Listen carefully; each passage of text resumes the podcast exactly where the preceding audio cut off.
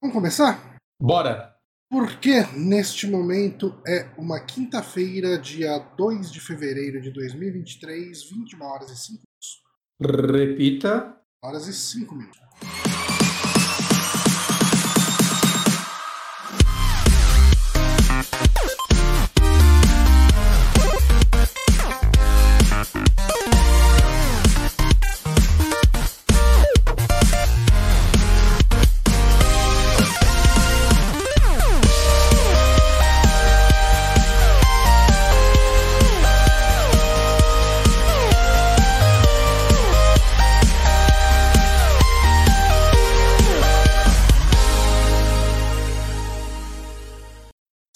Começando mais um saque podcast aqui no Super Amigos. Eu sou Johnny Santos, estou aqui com o Guilherme Bonatti. Tô aqui, olha eu aqui. E nós dois hoje para gravar um podcastzinho básico de indicação, que a gente tem jogado. Não tem jogado muita coisa, não tem assistido muita coisa, mas cá estamos. Já que hoje foi dia de renovar o domínio, para manter Tô- o nosso site sempre muito visitado no ar.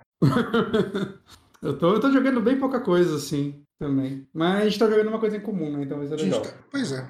Eu tô, eu tô, eu tô- aqui tá falando que assim, eu pego às vezes o Switch e eu jogo um pouquinho de alguma coisa, eu tô, tipo, jogando o Zelda 1, assim, ele, então, ele é um bom jogo, às vezes quando tô com preguiça, boto um podcast, abro o Zelda 1, ando um pouquinho, faço uma dungeon. Aliás, falando Claro. em Zelda, é importante falar, pro pessoal que só ouve o podcast, o Bonatinho tá jogando Ocarina of Time às terças-feiras Uhum. no, no Twitch do Super Amigos. A, Virei hominho nessa terça-feira, nessa Pois última é, essa terça. terça-feira a gente descobriu como que o Link pegou sífilis. O Link não, O o Clayton. Clayton. Como que o Clayton pegou sífilis. Uhum. E, e outras grandes revelações enquanto o Bonatinho joga Ocarina of Time. Muito Então, legal ver jogar esse jogo. Apareça, a gente tá tentando fazer mais cedo do que a gravação do saque, né? O saque a gente grava às É. 9. Lá as transmissões a gente tá fazendo das 8 às 10. Exato, exato. Ah, bacana, tá divertido. Então, Legal, foram três Compareçam. episódios só por enquanto, né? uhum. Porque teve um, uma semana passada eu tive que pular, não, não, não consegui sair do trabalho a tempo. Mas tá legal, tá legal, tá legal. É, Nós- normalmente nós dois e Moonrunner. Tava, Uhum. Eu queria te convidar o Lojinha pra participar de um, saudade de gravar lives com o Lojinha. Porra, tem que chamar ele. Uhum. Mandar um, um zap pra ele, pra ser top. Aliás, a- aliás, falando nos nossos queridos amigos, temos aqui Nieve no chat, mandou um hello, amigos. Hello, Hello. Nieve. Ah, O podcast hoje promete ser bem curtinho. Eu tenho. Assim, ah, eu tenho jogado muito pouca coisa, Uhum. é, principalmente porque eu estou muito envolvido em The Expanse, cara. É, Hum. Eu falei de The Expanse. É bom quando uma série pega a saque. gente assim, né? E assim, e foi. É uma série que todo mundo sempre falava pra mim, cara, você tem que assistir The Expanse, você vai adorar. é. Você que gosta de Star Trek, de Battlestar Galactica, você vai amar essa Uhum. série e tal. E eu assisti a primeira temporada e foi muito devagar. Eu falei aqui na semana passada. Falou, semana falou, retrasada. falou. Foi bem devagar pra ir. Cara, a segunda temporada eu matei uma semana e meia, a terceira temporada também foi uma semana e meia. Hoje eu tava. Cara, eu comecei hoje a, Hum. a quarta temporada e eu vi que eu já tô indo pra metade dela. Tô, tipo, no. Caraca. É, eu já assisti quatro episódios, são dez. As Uhum. primeiras três temporadas são é, 13 episódios. Uhum. E a, a quarta, a quarta temporada é quando a Amazon comprou do Sci-Fi, né? O, o Sci-Fi, na verdade, o Sci-Fi tinha cancelado e daí teve pitch pra continuar ela no Netflix e na Amazon. A Amazon acabou levando Uhum. E agora eu comecei a ver a, primeira temporada da Amazon. Cara, série fantástica, assim. Quem gosta de, de ficção científica, principalmente com um pé um pouquinho mais na realidade, tipo, ela tem um lance de ET, assim, né? Tipo, forma de vida alienígena, mas não é o Star Trek da vida, né? Que o pessoal fica indo de planeta em planeta e conversando com várias raças alienígenas. Tem os alienígenas ali, é, isso já é spoiler, né? Porque é uma coisa que surge final da primeira temporada, começo da segunda, né? Eles estão mais como uma forma de vida estranha que o pessoal está descobrindo o que, que é. Hum. Então, assim, os grandes conflitos são entre humanos. É, as três facções, né? Que eu já falei aqui. Sim, sim, É, sim. Os marcianos. É, os terrestres, os marcianos e os Belter. Uhum. Nas- na legenda da Amazon, eu acho que eles começaram a traduzir Belter como centuriões. nas legendas dos episódios do- do- das outras três temporadas, tava como Belter mesmo. Uhum. Curioso. Mas assim, não, não vou falar dela aqui, porque pra falar da, da terceira temporada, que eu acabei de ver, preciso dar muito spoiler da primeira e da segunda. Então, assi- eu só Uhum. falo assim, só reforço aqui, assistam. Ah, Justo. ma- mas a gente pode começar com o joguinho que nós dois estamos jogando. Sim! É. Uma surpresa, uma surpresa. né? É, é totalmente surpresa, né, cara? Tanto no sentido de anúncio que ninguém tava esperando. Ah, eu nem vi o anúncio, eu não, não assisti a conferência até agora. Eu também queria não. ver. Eu nem sei o que teve além de- dele, né? Falaram que mostraram muito do Redfall, que eu quero. Redfall, é Redfall. Hum, O novo da Arcane. aham. Eu tô bem animado pra ele também, falam que mostrou bastante dele. É, acho que mostrou Forza. Né, mas eu não consegui, cara, não, não consegui, assim, parar. Até dava no final de semana, mas final de semana eu, sei lá, eu saí e não olhei, não olhei esses jogos. Uhum. Eu tenho que, vou tentar ver esse final de semana, sei lá, botar, botar no celular, tá ligado? Enquanto eu jogo alguma coisa. Pior que esse final de semana eu não vou conseguir fazer absolutamente nada. Vou num aniversário em Pindamonhangaba no, no sábado e no domingo eu vou num almoço na casa de uma amiga da Paula, da, da minha madrinha de casamento. Uhum, uhum. Então, esse, tipo, esse vai ser mais um final de semana que eu não vou jogar nada. Uhum. Ah, mas assim, no pouco tempo livre, eu tô em época de entrega de projeto, você também, né? Sim, sim, sim, sim. Tô, e agora um, um rapaz de trabalho vai ser de férias, assim, vai dar ainda uma outra apertada. É. Ah, faz parte. Eu, eu joguei um pouquinho, não joguei muito, do Hi-Fi Rush. Você tá mais na frente que eu. Jogou mais desde a última vez.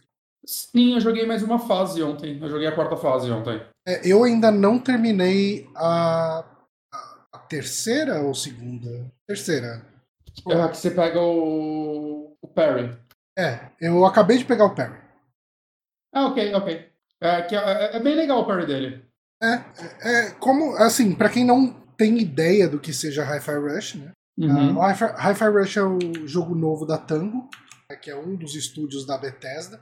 É o estúdio de, dos dois Evil Within e do Ghostwire, Ghostwire Tokyo, Tokyo, né? que eu não joguei. Aham. Esperando sair no Game Pass. E. o pior que é. Vai, vai, né? Esse ano provavelmente vai já. E, assim, ah, cara, é, ele é um jogo que o produtor executivo é o Shinji Mikami, não sei o quão envolvido ele tá nesse jogo, mas É, Deve ser- envolvido de sou o dono da eu empresa. sou o dono da Tango, né? Ah, ele deve dar alguma consultoria, né? Algum feedback, essas coisas, né? Uhum, A galera tem que agradar ele na hora da entrega, é isso. Exato. Ah, é, pera, ele tá com produtor executivo mesmo? Deixa eu dar uma olhada, eu tava É. com o link errado aqui. Eu acho que não. sim. Não? Eu, eu acho que não. É que ele que apresentou, né? Mas. É, porque eu tava com o link da Tango aberto, não do Hi-Fi Rush. Eu- É, ele... Peraí. Hi-Fi Rush ele tá como produtor executivo, né? Ele, ele meio que é produtor executivo há um bom tempo, né? Porque, tipo, ele dirigiu o Evil Within 1, mas o 2 ele já não dirigiu, Uhum. né? Nem o Ghostwire Tokyo. Porque parece que é muito tempo, né? Ele não quer mais dirigir jogo, né? Ele, tipo, é, cresceu na carreira, É, né? essa- Ele, quer, essa- ele quer ser o cara que manda no diretor, o que tá mais do que certo. Né? Ele é o cara que criou muitos diretores que, né, estão aí criando asas por si só, né? O próprio Uhum. Camille, a gente pode dizer que é uma cria dele, né, de certa forma, Sim. né? E o, o diretor desse Hi-Fi Rush, por sinal, é o John Johannans, que ele é o diretor do Evil Within 2. E ele não é japonês, mas eu até achava que o Evil Within 2 era um... Ah, será que ele é uma filial americana? Mas não, é tipo, esse cara é um, não sei se ele é americano, canadense, mas ele só trabalha na Tango, assim, mas é empresa japonesa ainda. Uhum. Não, é interessante, né? Ele parece que ele dirigiu as DLCs do 1 também. Do As Evil. DLCs do, do Evil Within são boas? Eu não joguei. Mas Evil Within 2 é muito bom. Eu, é uma surpresa pra mim. Porque eu não preciso gostei do- pegar pra jogar um dia. Você jogou um? Não. Ah, é. Precisa jogar. Precisa jogar o 2 pra jogar um. Precisa jogar o 1 pra jogar o 2? Eu acho que o 2 fica melhor se você jogou o 1, mas assim, eu, eu te recomendo meter no Easy, assim. Ele é, ele é meio chato mesmo pra mim. Tá. Eu, eu acho que ele, é- ele, é- ele oscila a qualidade até o capítulo 10. Vai de capítulos medianos para capítulos muito bons. E depois do capítulo 10 ele tem mais cinco capítulos que dá mais umas 5 horas de jogo. Que são terríveis. Cada uma dessas horas. tempo total é- é- disso é tudo, você sabe quanto que é? Hã? Umas 10, 12 horas, não? O primeiro tem umas 15 horas, ele é muito longo. Hum. Pra um jogo desse tipo, saca? Ele é muito longo. Mas, enfim, é, mas a gente enfim, tá falando de outro jogo deles. Exato, Hi-Fi Rush, que assim, ah, no ano passado, acho que foi ano passado que saiu aquele Metal Hellsinger, né? Que ele era. é- é- ele parecia um pouco um, um Doom Eternal da Shopee rítmico, talvez. Sim. É. É, ele, assim, claramente é um jogo com orçamento muito mais limitado do que um Eternal, né? Ah, claro. A gente É. tá falando também de um Master aí, né? Isso, isso. E, e ele tinha essa mecânica rítmica, né? Você jogava ele atirando no ritmo e conforme você vai atirando no ritmo, você vai ganhando modificadores, né? Amplificadores de, de pontuação, de dano, etc. Uhum. E assim, se o, o Metal Hellsinger é o, o Doom rítmico, ah, o Hi-Fi Rush talvez seja um Devil May Cry rítmico. Cara, sim, eu, concordo, eu concordo. Inclusive é legal que, tipo, como eu não vi o anúncio, eu só vi. O Bronco me mandou umas imagens, tá? Eu acho que ele me mandou o trailer, mas eu vi ele no mudo no celular, saca? Aham. Eu tava trampando, eu só abri assim, dei uma olhada, porra, que bonito. E aí ele falou, ah, saiu hoje, assim, já, né, já deu drop. Porra, que legal, né? Eu cheguei, tipo, eu cheguei em casa, eu tava em casa, né? Mas quando eu parei de trabalhar, eu baixei ele e abri. E eu não tava esperando que ele tivesse esse lance rítmico, e no começo eu fiquei meio dividido. Uhum. Mas depois de jogar um tempo, eu comecei a gostar muito dessa, de como funciona essa mecânica. É, eu, eu sempre gostei de jogo rítmico. Eu, gosto, eu joguei muito o Crypt of the Necrodancer. Eu, assim, devorei o Cadence of Hyrule. Eu não joguei tanto o, o, o Metal Hellsinger. Ah, ah, eu pensei que você tinha terminado até. não, joguei bem pouquinho dele. Eu acho que o Metal Hellsinger ele tem um problema que, assim, ele, ele quer que você fique atirando no ritmo até quando não tem inimigo pra você manter os marcadores cheios. Aham. Então, assim, no final da fase o meu dedo tava doendo. Eu, eu, tipo, É, jogando nossa, do, ele do- cansa, do mouse né? ainda. O tempo todo, tec, tec, tec, no, no metrônomo da música começa a cansar a mão. Uhum. Enquanto esse, ele é bem mais amigável, né, nesse sentido. É, é, é, ele tem umas coisas que são bem legais no lance do, do, do ritmo, né? Que é. Você pode fazer o dash também no ritmo, então enquanto você tá andando no cenário, você pode ficar andando no dash e o cenário responde ao ritmo, né? Tipo, Uhum. tudo no cenário, quer dizer, muitos elementos do cenário ficam pulsando conforme a música, né? E se você tá com um streak, né, de se você emendou uma sequência de golpes e movimentos é, no ritmo, os, as coisas, né, tipo os pistões que tem na, na, na tela, tudo meio que bomba no ritmo da música. E aliás, a trilha sonora é muito, muito bem. Black Keys, tem Nine Inch Nails, tem umas coisas Sim. bem legais ali e funciona muito. Assim, na- E, e as músicas feitas para o jogo, ao mesmo tempo que elas são legais, assim, é. Eu levei um tempo pra reparar que não era a mesma música, que não era só uma música, saca? Elas são bem parecidas, né? É, é uma- As feitas tem, no jogo. tem- tem uma unidade, com É. certeza. Mesmo porque ela é, tipo, até quando toca uma música licenciada, né, eles ficam, ela tem um loop maior entre as partes, né, eles, ela é editada, né, pra ficar mais esticada e tal, Uhum. porque, né, é um jogo, né, se você ficar 20 minutos, a música não vai até o final cinco vezes, Sim. né, então ele, eles meio que trabalham ela, mas eu acho muito legal como visualmente tudo no mundo tá pulsando conforme a música o tempo todo. Uhum. Isso é, é- é, tipo, eu não lembro de outro jogo que faz isso dessa forma, pelo menos é um jogo 3D, né? Acho que o Crypt of the Necrodancer ainda tinha os inimiguinhos ficando dançando e tal, Sim. Né? Mas esse é bem impressionante, assim, que são vários objetos diferentes e eles não estão, tipo, pulsando exatamente no mesmo tempo, né? Tá um que tá, tipo, vai, com um passo tá lá batendo quatro vezes, ele se mexe quatro vezes, enquanto o outro mexe duas vezes, né? Ele, um, dois, um... 4x4, tipo, outro cada- 2x4. É, então, cada um fica pulsando dentro do compasso, mas é em tempos diferentes, né? Tempo, contratempo, por aí vai. E ele Porque é, é, é- é legal que até o, o- o boneco, né, o personagem o Shai. Ele, o, o idle move dele, né, o movimento dele parado, né, enquanto ele não tá golpeando, é, ele vai dando aqueles estalos com a mão no ritmo da Sim, música, sim. né? Tem bem o gatinho voando também que fica pulsando no ritmo, né? Tem muita coisinha visual que te ajuda. E falando em visual, o jogo ele tem aquele estilão cel shade, né? Ele é um anime que tenta não ser tão anime, Uhum. né? Ele Ele, ele é um cel shading, até num, num estilo de cel shading que a, a gente não vê mais tanto hoje em dia, né? Que é esse. Lembra muito PlayStation 2, né? Ele lembra muito um Okami, um. aquele do Dreamcast lá, o o Radio, que é esse seu shade com tipo os riscos grosso entre o personagem, entre tudo, né? Porque até hoje em dia eu sinto quando a gente joga o cel shade mais Tirando coisas mais indie, mais 2D, né? Uhum. Mas 3D mesmo, você pega, sei lá, Breath of the Wild, ele é meio cel shading, mas ele é aquele cel shading meio que sem contorno, uhum. né? Ninokuni também, ele pega a arte Ghibli, então ele é um... Você vê mais o 3D dele, né? Eu acho que tirando, sei lá, Guilty Gear, né? Os jogos da, de luta daquela empresa, uhum. é, Dark System, né? O nome? Dark System, é, Dark. Né? É. Jogos 3D assim, é, é, é difícil eles apelarem para esse tipo de cel shading hoje em dia. E eu gosto bastante. Eu não sei porque abandonaram. Uhum. É, não, é, é, realmente, e principalmente quando você tem um jogo com orçamento, que esse claramente é um jogo com um bom orçamento, é. dá para fazer uma coisa visualmente muito bonita. Eu vi gente no Twitter falando que ele era um indie. Eu, gente, pelo amor de Deus, pelo é, amor de Jesus não, Cristo. Um jogo desse é caro pra cacete. Tipo, beleza, ele não tá sendo vendido a full price, né? acho que ele é 40 dólares, o que legal. É, e obviamente, ele não vai ter o, lá, o orçamento do Starfield da própria Bethesda. Não é? Uhum. Ele é um jogo menor dentro dos jogos deles, beleza.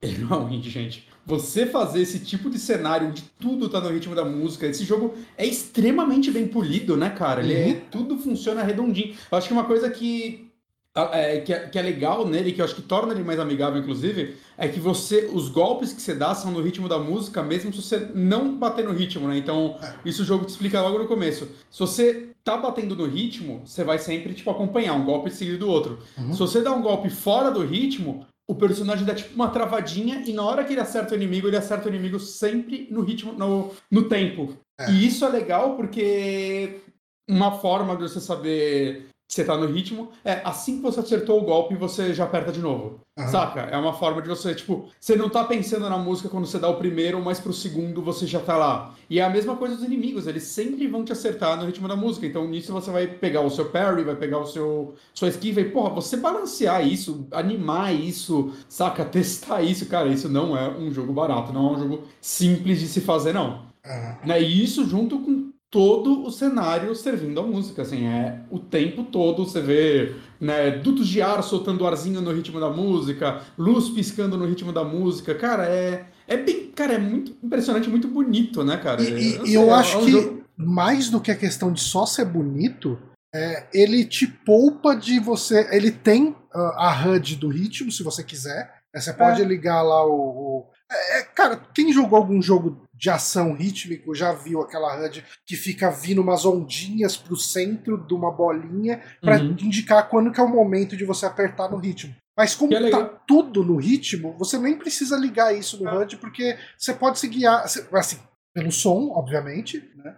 E pelo, pelas dicas visuais mesmo. Funciona também. Sim, e ao mesmo tempo eu acho muito legal que ligar isso daí é só apertar select. Uhum. Né? Porque às vezes você quer ligar em alguma parte, sei lá, você, ou você aprende um golpe novo e você quer testar com ela. Sei lá, você quer, se você quer ativar isso, não existe a burocracia de puta, apertar start, entrar em menu, selecionar ela, sair do menu para ver ela. Saca? Tempo que você quiser. Apertou Start, ela apareceu, apertou. Quer dizer, apertou Select, ela apareceu, apertou Select e ela sumiu. E, porra, isso é legal. Eu gosto disso. E uma coisa que ele usa bem no ritmo, e pensando num jogo. Ele é um hack and slash, né? Uhum. Uh, é você montar combos diferentes, inclusive com a pausa. Né? Tipo, ah. é, um dos primeiros combos que você pode desbloquear, você compra os combos, né? Os dinheirinhos uhum. que você vai achar no cenário.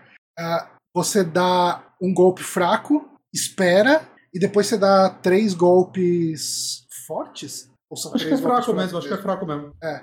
E, e, isso vai te dar um movimento diferente, ele vai levantar hum. o inimigo, né? E, o, que é, o que é o tipo de coisa que já tem no Devil May Cry, né? Que é tipo, você dá uma espadada e vai você apertar quatro vezes quadrado, você dá uma pausa antes de apertar de novo. Tem uns uhum. combos assim. Só que quando ele coloca isso no ritmo da música, eu acho que fica até mais intuitivo. Fica, totalmente. Você começa a ver a. Você fica, começa a ver o ritmo por trás do golpe, né? A mesma coisa, o golpe forte eu acho muito criativo, porque o golpe forte leva dois tempos para ele acertar. Né? Ele sim, é sempre sim. dois tempos. Isso é muito legal. Uhum. E, cara, uh, eu, eu fui fisgado por esse jogo. assim Ele é um jogo muito gostoso de jogar em intervalo. É, tipo, uhum. é, assim... Eu jogo uma fase, tipo, quando eu pego ele, eu jogo uma fase, que elas são longas, tem uns 40 minutos cada fase. Uhum. E é isso, eu jogo uma fase e paro, saca?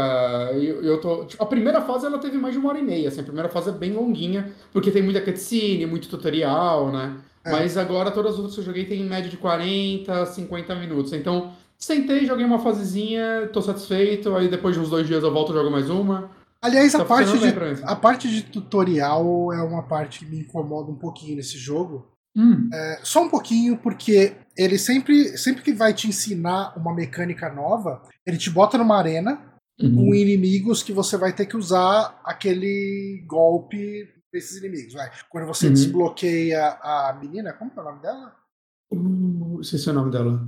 E quando a, quando a menina, uh, você uhum. consegue começar a usar a menina como um golpe, uh, vai ter uns inimigos que tem escudo, e daí o golpe da menina é, dá um. Ela tira o escudo dos inimigos. Aí você vai uhum. lá, faz toda uma batalha contra inimigos que tem escudo, beleza. Terminou de fazer esse tutorial, você já entendeu a mecânica e tal, vem aquele robozinho geladeira que quer sempre ser seu amigo e te uhum. explica o golpe que você acabou de aprender no tutorial. É, eu achei meio. Às vezes ele dá alguma informação a mais. É. Mas eu fico tipo, caralho, eu acabei de ter um tutorial disso. Mas eu, eu, eu, acho que podia ter, inclusive, só o robozinho, porque eu, eu gosto das conversas com ele. É. Né? O, o texto desse jogo eu acho ele engraçado, assim, não é. Saca, não é um texto que vai mudar o mundo, não é um um humor Double Fine ou coisa do tipo. Uhum. Mas eu acho que é um texto que funciona para esse tipo de jogo. Ele é, ele é bem animado, tudo em volta dele é bem animado. E, e casa isso com as animações desse jogo que são lindas, né? As animações eu falo as que não são in-game, né? As que são um anime mesmo.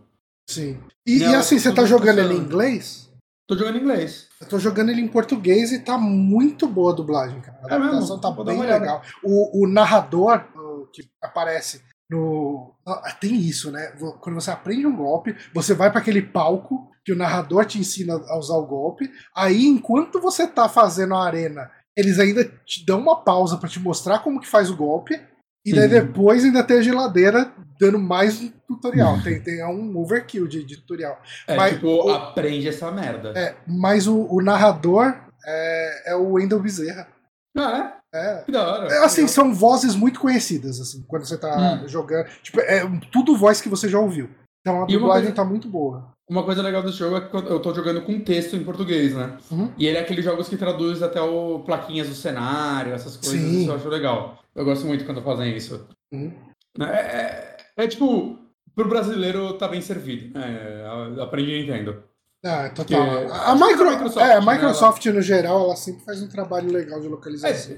Desde, sei lá, do meio do 360, ela já começou, né? Ela trazia os Halo já dublado pra cá. Né, isso é legal, eu não tenho críticas quanto a isso.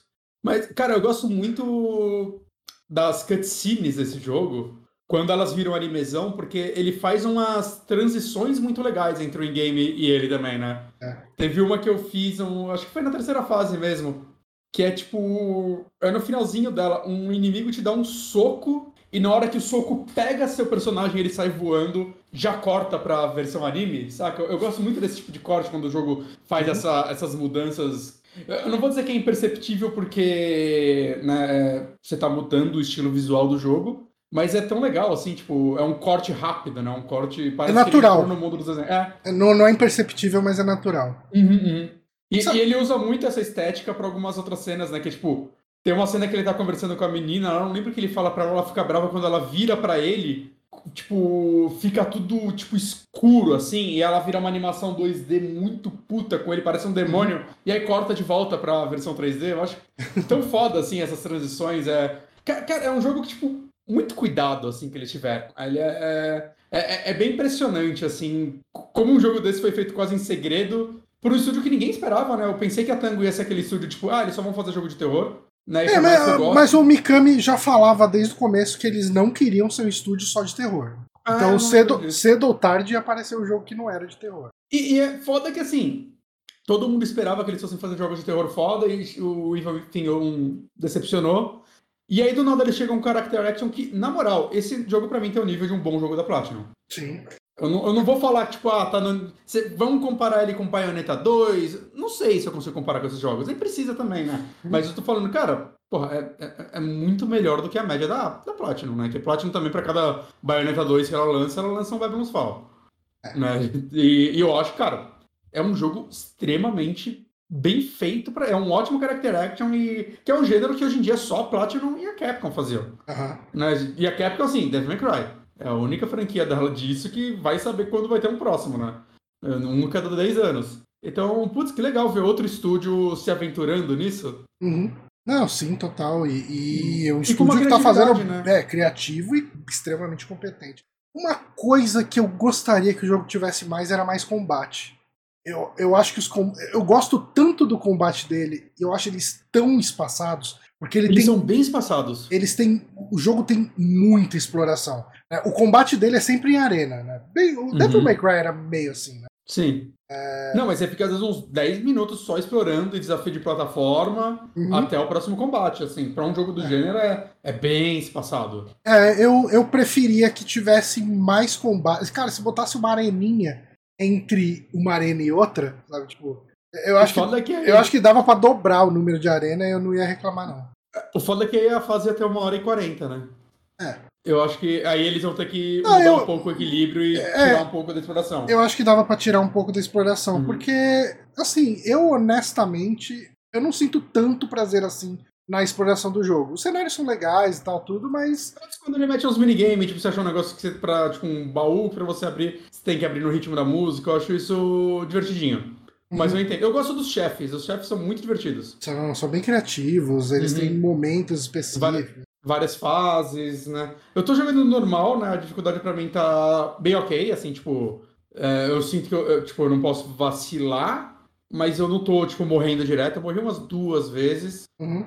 É, tá, tá tranquilo, assim, mas ele tem outras dificuldades, né? Pra quem quer é, virar mais, mais pro player, né? Porque esse tipo de jogo acho que é essencial, né? Você ter umas dificuldades mais hardcore, porque o povo que gosta desse gênero gosta de ter um, não, um desafio maior e tal. Pra mim, o desafio tá, tipo, na medida, assim. É, Aham. saca? É, Eu gosto, eu gosto do desafio dele. É, no normal tá bem gostosinho de jogar.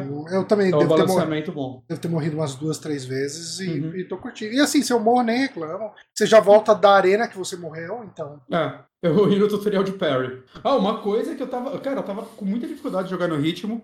E eu até achei que minha TV tava com delay e tal, mas não era. Eu, eu coloquei o fone no controle e comecei a jogar de fone. Eu, eu recomendo, assim. É, eu tô É. jogando no PC, então eu já tô de fone, né? Ah, sim, sim. Pra ajudar com certeza. É, eu tô jogando no Xbox, aí eu tive que colocar o fone, né? E aí, tipo. Nossa, eu comecei a jogar muito melhor. Né, Eu recomendo bastante as pessoas jogarem assim. E bom, a história do jogo é meio que o, o cara, ele foi. O Chai, ele. Eu não sei se ele não tinha um braço. Não é que ele não tinha um braço, o braço dele tava zoado, né? Tinha movimento do braço, sei lá, alguma coisa Ele não assim. tem um movimento, não, cara? Dele... Eu não- Ele começa com uma tipóia ali, né? Ah, achei que tava só quebrado. Mas ele tava indo pra essa empresa, essa Vandelay Industries, Uhum. aí, essa empresa do, do George Costanza. Uhum. É, e para colocar um braço e aí enquanto ele tá lá o, o iPod dele sei lá a coisa que ele usa para ouvir música acaba caindo no peito dele durante a aplicação do, da, do implante né do, do, do braço mecânico que ele vai colocar. E daí ele acaba sendo fusionado né com o, o iPod dele e, e ele acaba ficando rítmico, né? É o que dá a justificativa do jogo ser todo rítmico. Uhum. E ele começa a o coração dele pulsa na batida da música, uma coisa assim. Só que daí o pessoal da empresa fala: não, esse cara é um defeito, a gente precisa eliminar. E ao mesmo tempo tem todo esse plot de que essa empresa está querendo dominar as pessoas, né? Eles conseguem, com, a partir desses implantes que eles botam nas pessoas, eles conseguem controlar as pessoas e com certeza eles estão ah, querendo usar isso para algum plano de dominação mundial, coisa do tipo. Uhum. E daí a menina lá, que a gente não lembra o nome, é, ela te recruta para uma resistência, né? Para ir contra o- os, os diretores, né? O board dos diretores da, da Vandelay, que acaba sendo cada um dos bosses, né? Uhum, uhum. Enfim, É mas isso, né? Não tem É. muito. é uma historinha legal para um, pra esse tipo de jogo, né? É, Não é, eu, eu acho que o texto dela é, é carismático o bastante. é um jogo de humor, Ah, então funciona 100%. Uhum. Mas assim, é, cara, as mecânicas que ele tem, né? É, meio que um misto do que você espera de um jogo rítmico para um jogo um character action, não, hack and slash. É, Tem as partes de power-up, né? Que você vai comprando, né? De que você compra novos combos, você compra novas magias, né? O, É. o poder especial, né? Você dá passiva. parce- é, tem seus parceiros, né? Que você chama eles no meio da luta, né? Eu já tenho dois, Uhum. né? E eles vão te ajudando também em alguns puzzles, né? Tipo, a menina ela tira, aí tem uns, sei lá, você acha uns negócios flutuando que se você atira neles, cria plataforma, tem um outro cara que é fortão, e aí ele quebra umas paredes. Ele claramente tem alguma, algum fator de replay nas fases também, porque teve fases que eu achei porta que não dava pra eu abrir, sim. né? Então, provavelmente. E você não consegue rejogar logo de cara. Pelo que eu ouvi falar, quando você termina o jogo, você pode voltar para as fases. Ah, tá. É, algum elemento de pós-game, né? Uhum. Então ele tem esse fator replay aí pra quem quer. Né? Eu, eu provavelmente não vou fazer, eu acho que eu vou terminar ele e sair satisfeito. Uhum. Né? Mas é, é, é bem padrãozinho, só que ele tem esse plus rítmico que parece uma gimmick, mas na verdade eu acho que torna ele bem único dentro do gênero. Funciona muito bem, né? No- Como eu disse, no começo eu tava meio. Será que eu tô com saco de. Saca? Ter essa dedicação rítmica de aprender né, a jogar né, nessa pegada, eu só queria dar umas porradinhas aqui de boa. E, cara, quando você consegue, é bem legal porque ele vira aquele jogo de jogar bonito também, né? Que Aham. quando você vê alguém jogando bem o Devil May Cry, é basicamente você jogando normal esse jogo, porque tá tudo cronometrado lá. Então fica bonito assim os combates, você começa a desviar, e você chama seu companion, e quando seu companion ataca um cara, você ataca o outro, aí você usa o... tem um gancho, a gente nem falou Tem, é, grappling tem um grappling hook ali. que você voa direto no inimigo, você pode dar o dash e atacar. Ele, ele, é- ele é bem rico, assim, né? Acho que ele- eu não sinto falta de.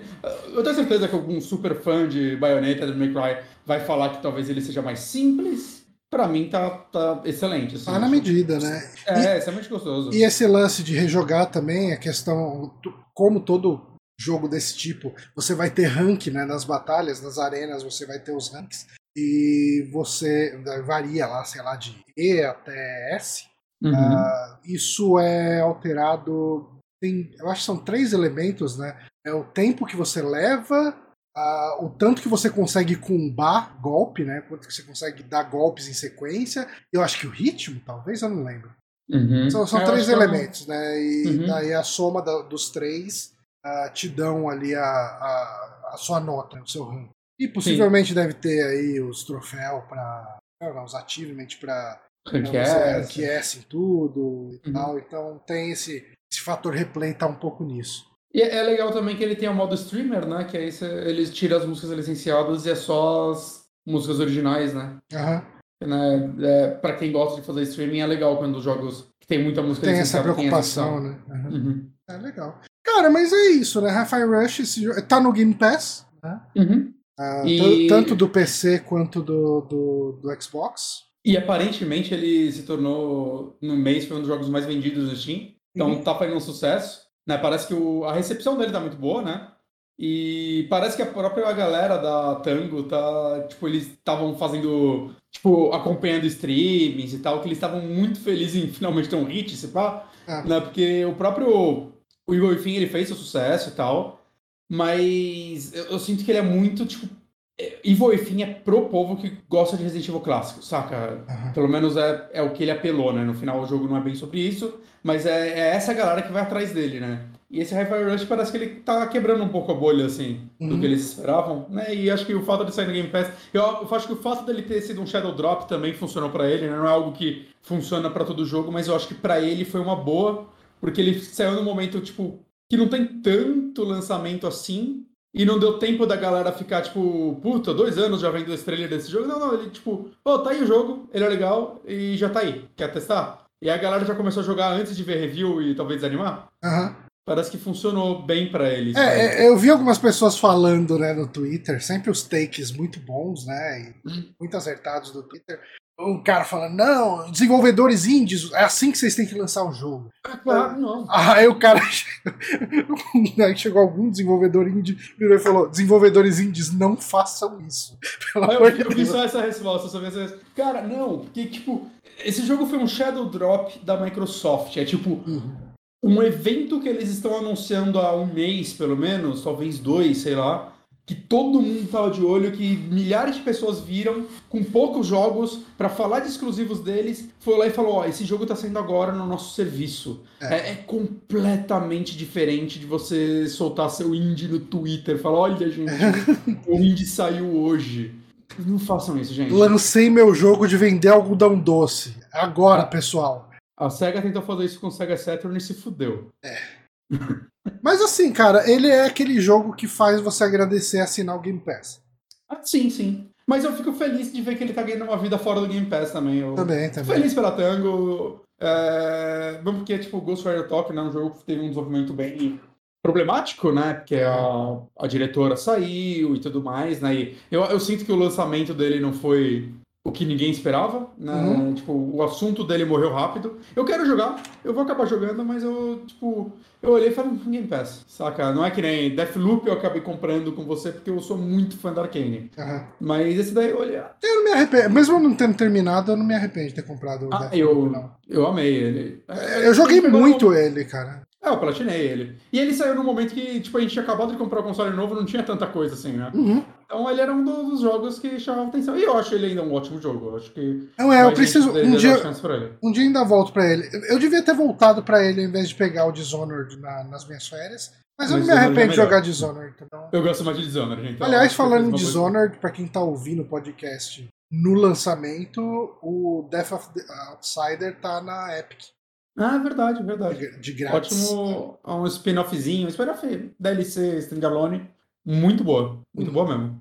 Mas é isso, então Hi-Fi Rush, recomendável demais. Demais. Ele parece ser um jogo curto. ah, Eu vi uma galera, "É, nossa, aí ele só tem 6 horas. Eu, pelo que eu vi, ele tem de 8 a 10, não é só 6 horas. hum, Mas mesmo assim, gente, vai tomar no cu. Eu queria que fosse 6, inclusive. é, se fosse 6, tava até melhor. Mas 8 Quando horas, eu olhei, 8, só 10 tem horas, 6 tá horas, o lindo. yes, aí tipo de 8 a 12 eu falei, ó, você tá me testando, mas beleza, que isso é muito legal. não, mas é, é um jogo que, tipo. Mas eu fico triste de falar os jogos aqui sem terminar, porque todo podcast fala isso, né? Que tem o, a maldição do podcast, né? Mas esse é um que eu, eu vou terminar, porque eu tô, eu tô gostando É. demais, né? Ele é muito gostoso, assim, ele é muito. Né, eu olho assim, eu, putz, parei de trabalhar, já tenho uma horinha livre aqui, eu abro e faço uma fase dele. Uhum. E, e, porra, delicinha de jogo, gente. Surpresa. É, é- inclusive, é o tipo de coisa que eu quero ver a Microsoft investindo mais. Uhum. Saca? Essas experiências que. Que é perfeito pra Game- Pass, né, cara? É, então, porque é um tipo de jogo que as empresas não investem mais assim nisso, né? A própria Platinum, sei lá, Bayonetta 3, só existiu porque por causa da Nintendo. Uhum. Que investiu nele e tal, e porque ele é um bom exclusivo, ele tem um nome, mas uma franquia original, assim, faz tempo, saca? Dessa forma. É, né? E tipo, e eu acho que o Game Pass, ele, o forte dele é pra isso. Tipo, o Starfield lá, Starfield? Starfield.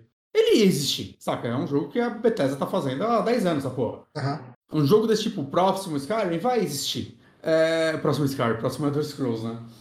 E eu acho legal ver eles investindo num jogo assim, eles possibilitando um jogo tipo aquele per Perchment, né? Perchment, que saiu da Obsidian ano passado, que eu não joguei, e cada vez mais eu tenho vontade de jogar ele. Eu nem sei que jogo é esse.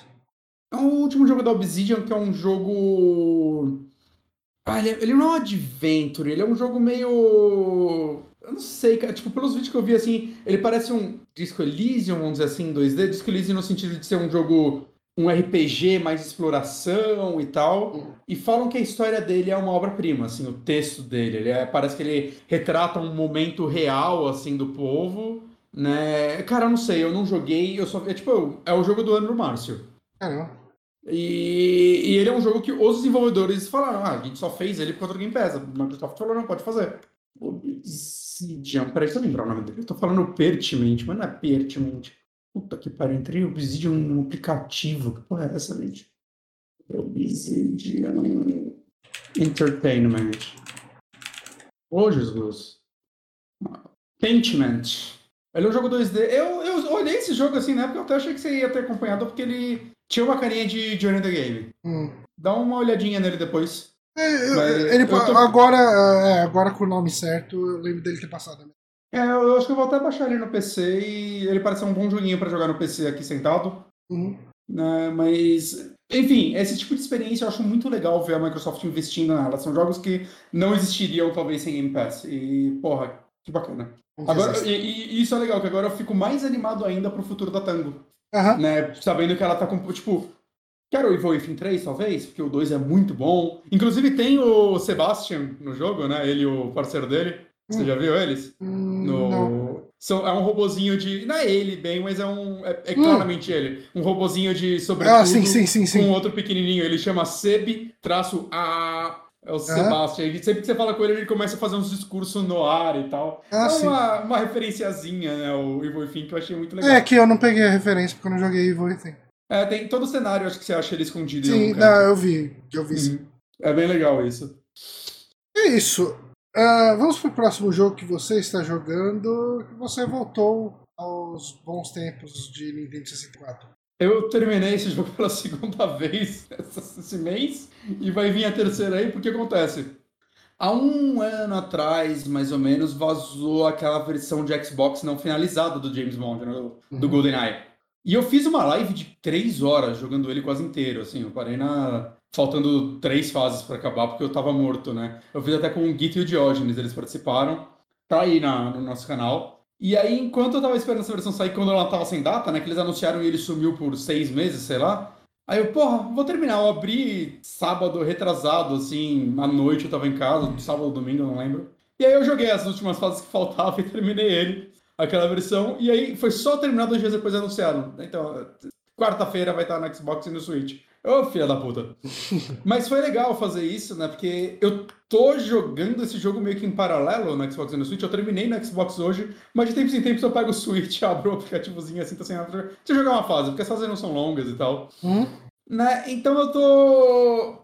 Eu tô me adentrando novamente nesse mundo do GoldenEye, que é um dos jogos que eu mais joguei na minha vida. Né? Ele era um dos poucos jogos que eu tinha Nintendo 64 e eu joguei ele do dia que eu comprei o 64 até o dia que eu vendi o 64, sabe? Ele era o jogo que eu sempre ligava ele e fazia alguma coisinha lá. E, cara, assim, é meio triste o que aconteceu agora, porque a gente teve esse lançamento duplo, que são duas versões diferentes do jogo saindo, e uma das duas é muito boa, mas o- tipo, a qualidade do jogo, pra mim, acaba tancando os defeitos desses lançamentos. Mas jogar elas depois de terminar. É que eu terminei o- a versão de 360 e depois eu fiquei brincando numas fases e tal. Botei uns cheats também pra ficar invisível. Eu adorava jogar assim, que tinha- você podia ficar invisível e os inimigos não te viam, você ficava tipo, só tirando as pernas deles. É, E, cara, é tão triste assim a história de- desse jogo, no sentido de. O que que tá ruim nesses ports?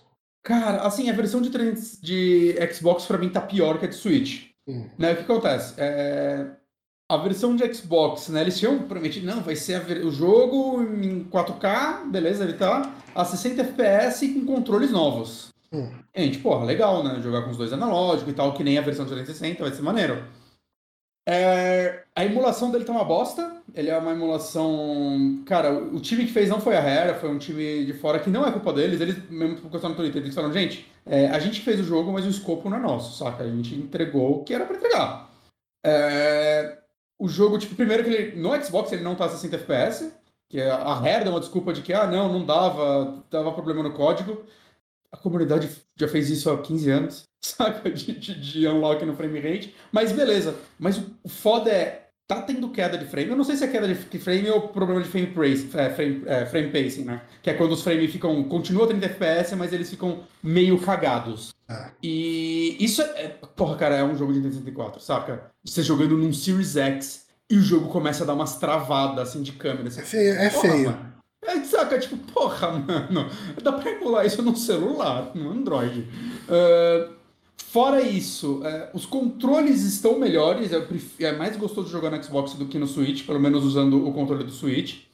Mas eles estão com problemas, saca? O strafe dele não tá tão preciso, a galera, tipo, as comunidades mesmo do jogo estão reclamando disso. E fora isso, ele tá lotado de bugs. Lotado Hum. de bugs novos que não existiam. Que é uma coisa muito engraçada, porque assim, GoldenEye tem uma comunidade muito ativa.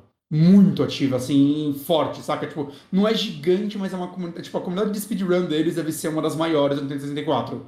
Né? Porque ele tem um sistema de speedrun muito legal, porque ele tem. ele calcula internamente já seu tempo. Então a galera usa os próprios ferramentas do jogo, saca? Não fica uhum. usando ferramenta externa para calcular o tempo. E como ela só conta minutos e segundos, é uma comunidade muito louca porque é, o importante é você abaixar o relógio interno do jogo. Então, se você fez três milésimos de segundo, milésimos de segundo mais rápido que o outro, foda-se, vocês estão empatados, saca? Ah. Você tem que abaixar aquele um segundo. E, cara, eu acho que hoje todas as fases são tipo uma luta de anos para alguém abaixar um segundo.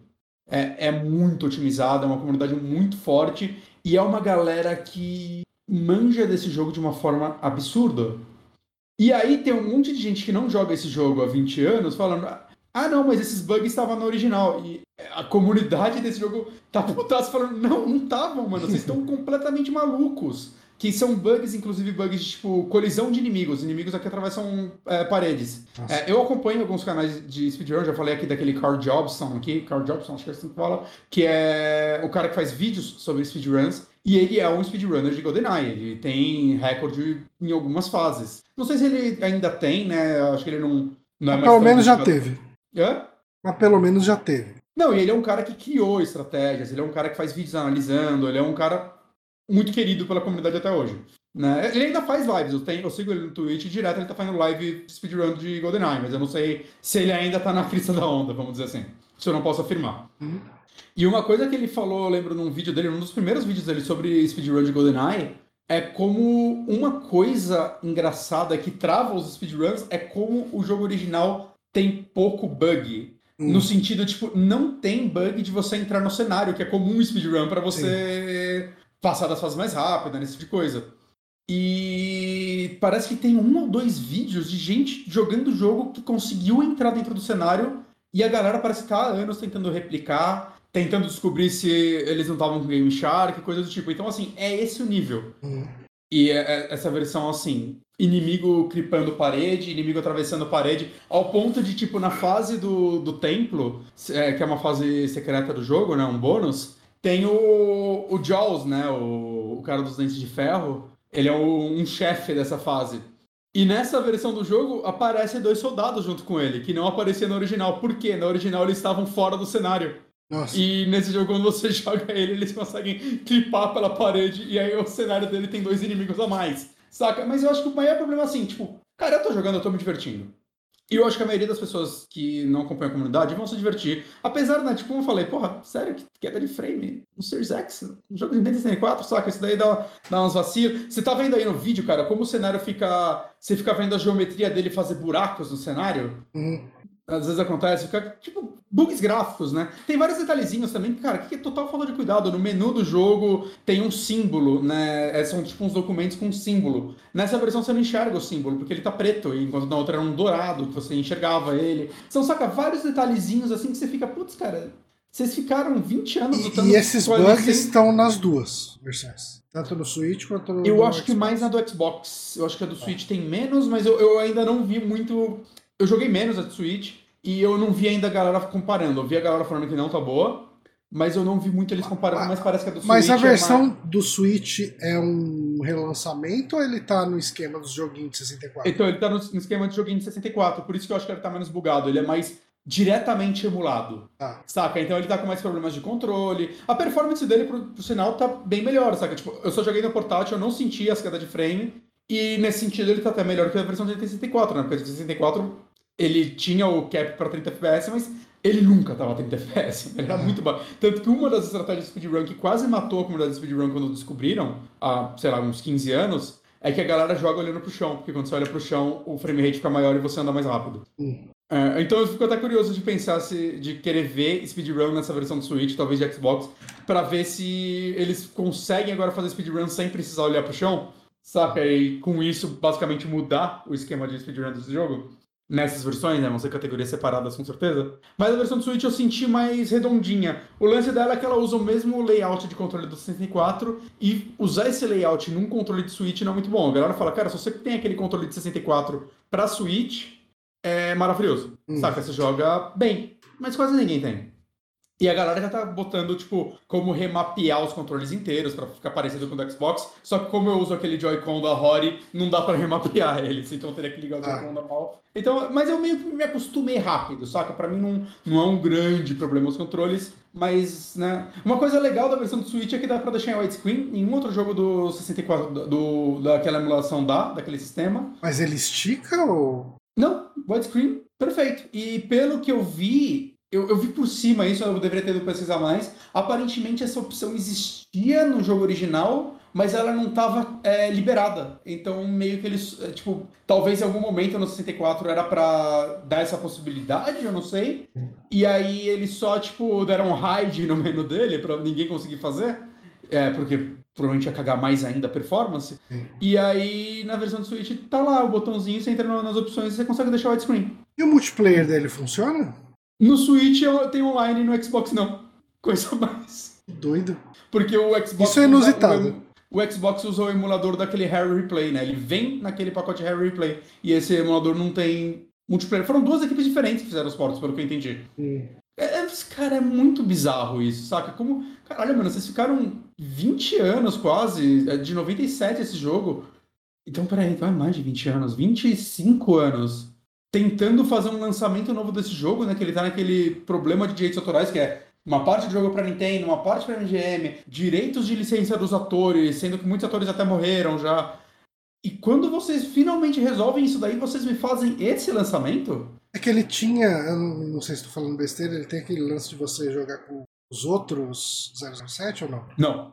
É, isso, era, isso, era, meio que uma lenda. É, é, aparentemente, dentro dos arquivos da ROM de Nintendo 64, quando você dampa ela, tinha os personagens, não sei se eles estavam modelados já, mas tinha, tipo, Sean Connery e por aí vai, mas isso nunca entrou no jogo final. E parece que essa versão, a galera já abriu ela no PC, essas duas versões, parece que eles até tiraram esses arquivos para não ter perigo de alguém hackear o jogo e ah, fudeu, tá. agora a família do Sean Connery quer dinheiro. Uhum. Mas parece que em algum momento isso era para acontecer, mas não tem no jogo. Mas tem, tem personagens clássicos, né? Tem o, o Oddjob, tem o Jaws, né? Personagens de atores que já faleceram.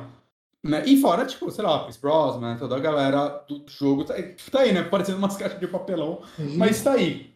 E é muito louco, assim, que, tipo, jogar isso, depois de jogar aquela versão de 360 não lançada, que, assim, não tá finalizada, tem bugs gráficos, parece que a comunidade tá arrumando ele, mas é tão triste porque aquela versão não era emulada, né? Era um jogo nativo no 360. Eu joguei no emulador de 360.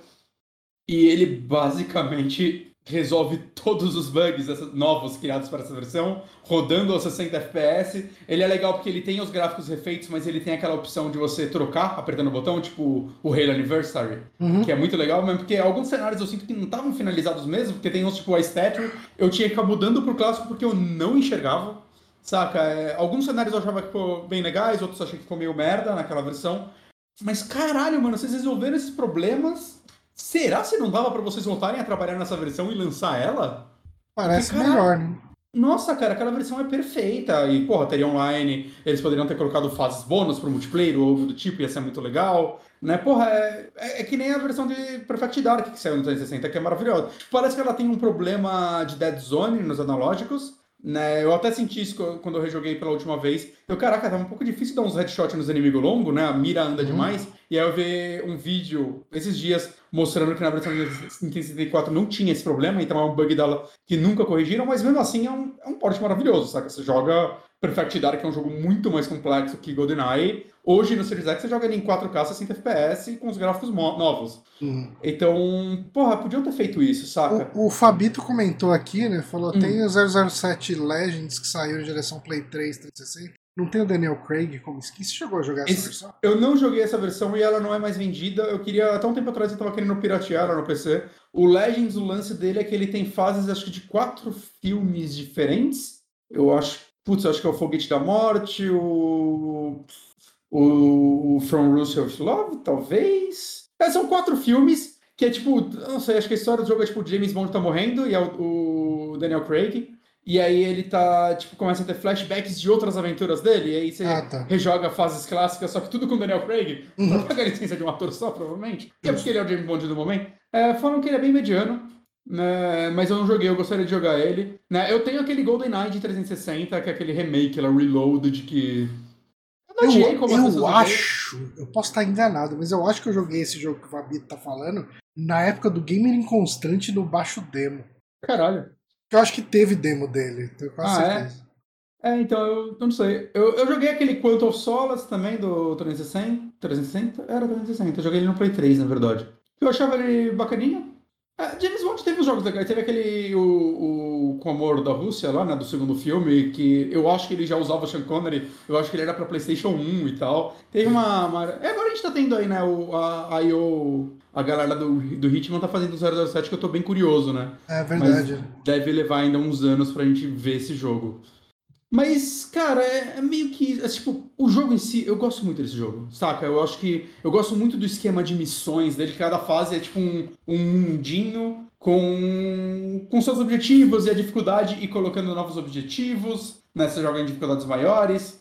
É, eu gosto das animações dele. Eu, é, eu vi um povo do Digital Foundry falando uma vez, quando eles estavam jogando, acho que Soldier of Fortune, que também tem essas animações bem scriptadas, né? Que você tira e a animação é feita na mão, né? Não é aquele ragdoll padrão que se tornou hoje em dia. Uhum. E eles falam que a animação de jogo, elas ficaram muito boas, né? Nessa esse tipo de animação. Aí depois elas ficaram muito merda até elas ficarem boas de novo, né? Porque a galera começou a ligar o Ragdoll e isso ficou muito esquisito Sim. durante um tempo. E eu lembro que, tipo, quando eu joguei isso quando criança a primeira vez, eu ficava maluco. Mano, você tira na perna dele, ele bota as duas mãos na perna e começa a se arrastar, saca? Uhum. É, é, legal, é tipo ter um feedback pra cada canto que você. Não, torna a experiência mais cinematográfica, né? É, é, é. Tem o lance de atirar na bunda, o cara fica pulando. Uhum. E, e, é legal que ele tem o lance dos gadgets, né? Então, tipo, tem fase que você tem que tirar foto de algo. Tem a fase do trem que tem uma hora que tem, tipo, uma portinha fechada e você tem que usar um relógio laser pra destrancar ela, saca? Tem várias coisinhas assim que, não sei, dava uma imersão pro jogo, saca? De não era Sim. só você matar todo mundo e chegar até o final da fase. Tem a fase no tanque, né? Que você entrava no tanque de guerra e controlava ele. Aí você passava por cima dos inimigos e os ossos faziam ah, e outra coisa, nessa versão o som tá meio zoado. Hum, o som tá pior que no 64, parece que as músicas também estão com uma mixagem estranha. Né? E eu, eu acho muito foda que assim, tá com vários problemas novos, e aí a galera que. Tem muita gente que não joga esse jogo há 20 anos e que tava falando, agora as pessoas vão jogar esse jogo e ver que sempre foi uma merda. E é tipo, caralho, você não joga há 20 anos, você não sabe, você só tá repetindo o que você ouviu alguém falar, saca? E aí, agora esse jogo tá com esses bugs novos, eu falei, viu, era todo um jogo quebrado. E tipo, não, mano, você tá falando merda. Você, você tá falando merda. Você não, não sabe o que você tá falando. Ele não era quebrado. Mas enfim, é, é claro que eu, eu, entendo que não é todo mundo que vai gostar mesmo se ele tivesse redondo, né? Ele tem uhum. coisas de sua época. É, existe valor nostalgia no jogo que muita gente fala que ah, você tá jogando pela nostalgia como se fosse algo pejorativo. É tipo, pô, o negócio me fez feliz antes e me tá fazendo feliz agora. Que, que isso te irrita.